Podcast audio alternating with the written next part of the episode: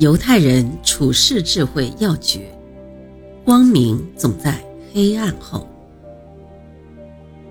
有这样一个有趣的故事：一个女儿对父亲抱怨她的生活，她不知道该如何应付生活，想要自暴自弃了。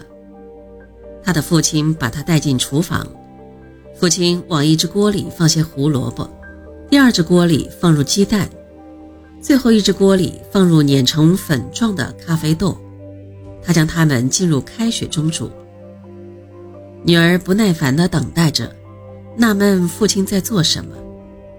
大约二十分钟后，父亲把火关闭了，把胡萝卜捞出来放入了一个碗内，把鸡蛋捞出来放入另一个碗中，然后又把咖啡舀到一个杯子里。转过身，他问女儿说。亲爱的，你看见什么？胡萝卜、鸡蛋、咖啡。他回答。他让女儿靠近些，并让她用手摸摸胡萝卜。他注意到它们变软了。父亲又让女儿拿一只鸡蛋，并打破它，将壳剥掉后，他看到的是只煮熟的鸡蛋。最后，他让她啜饮咖啡。他品尝到香浓的咖啡，女儿问道：“父亲，这意味着什么？”父亲解释说：“这三样东西面临同样的逆境——煮沸的开水，但它们的反应各不相同。胡萝卜入锅之前是强壮的，毫不示弱，但进入开水后，它变软。”变弱了。鸡蛋原来是易碎的，它薄薄的外壳保护着它成液体的内脏，但是经开水一煮，它的内脏变硬了。而粉状咖啡豆则很独特，进入沸水后，它们倒改变了水。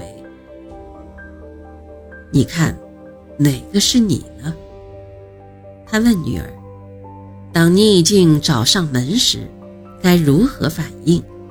是选择做胡萝卜、做鸡蛋，还是做咖啡豆呢？这是一则耐人寻味的小故事。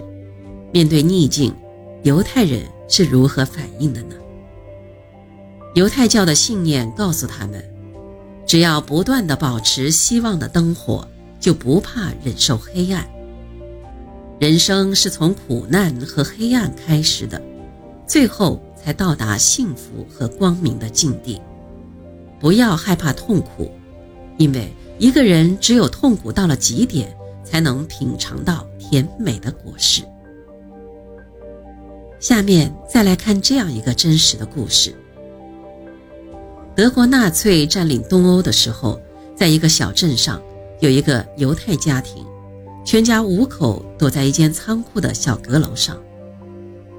每当纳粹巡逻队或不怀好意的市民走进仓库，他们全家人都得屏声敛气，一点声音都不敢弄出来。时间一长，他们都学会了比手画脚，完全以动作来交换思想。为了生存，父母和叔叔要轮流外出寻找食物和水。三个月后的一天，母亲外出觅食未归。关心他们的市民说：“你们的母亲被德国兵抓住了。”过了两个月，父亲又一去不返。半年后，叔叔刚出门不久，两个孩子就听到了一声枪响。三个大人相继死后，寻找食物的重担。就落在了姐姐的肩上。每当仓库附近有风吹草动的声音，姐姐就掩住弟弟的嘴巴。姐弟俩相依为命。一个多月后，姐姐又没有回来。从此以后，凡听到异样声响，弟弟只有自己掩住嘴巴。最后，弟弟终于幸存了下来。彩虹是希望的象征，每经历一场暴风雨后，天空便架起美丽的彩虹。黑暗过后，必是光明。这是犹太人存活下来的信念，也是如今世界上仍有许多犹太人留存下来的真正原因。他们永不绝望，只要一息尚存，就要为希望而忍耐。世上无难事，只怕有心人。忍耐是成功的信心表现。成功之途是崎岖曲折的，成功者的特长之一是善于处理前进中的障碍，有坚韧不拔的忍耐性。成功者是踏着失败而前进的。犹太人也告诫人们，挫折是在所难免的，重要的不是绝对避免挫折，而是要在挫折面前采取积极进取的态度。挫折乃至失败并不可怕。可怕的是，因为挫折、失败而失望、放弃追求。这时必须采取积极的态度，以应付遇到的意料之中或意料不到的挫折，但绝不能因此而放弃对幸福的追求。聪明的做法应当是审视自己所受的挫折甚至失败，使挫折成为成功的阶梯。忍耐是逆商的基本体现，逆境是成功的一种回响。爱迪生成功发明电灯泡，其发明过程失败了起码三千多次。后来记者访问他，失败了三千多次有什么感想？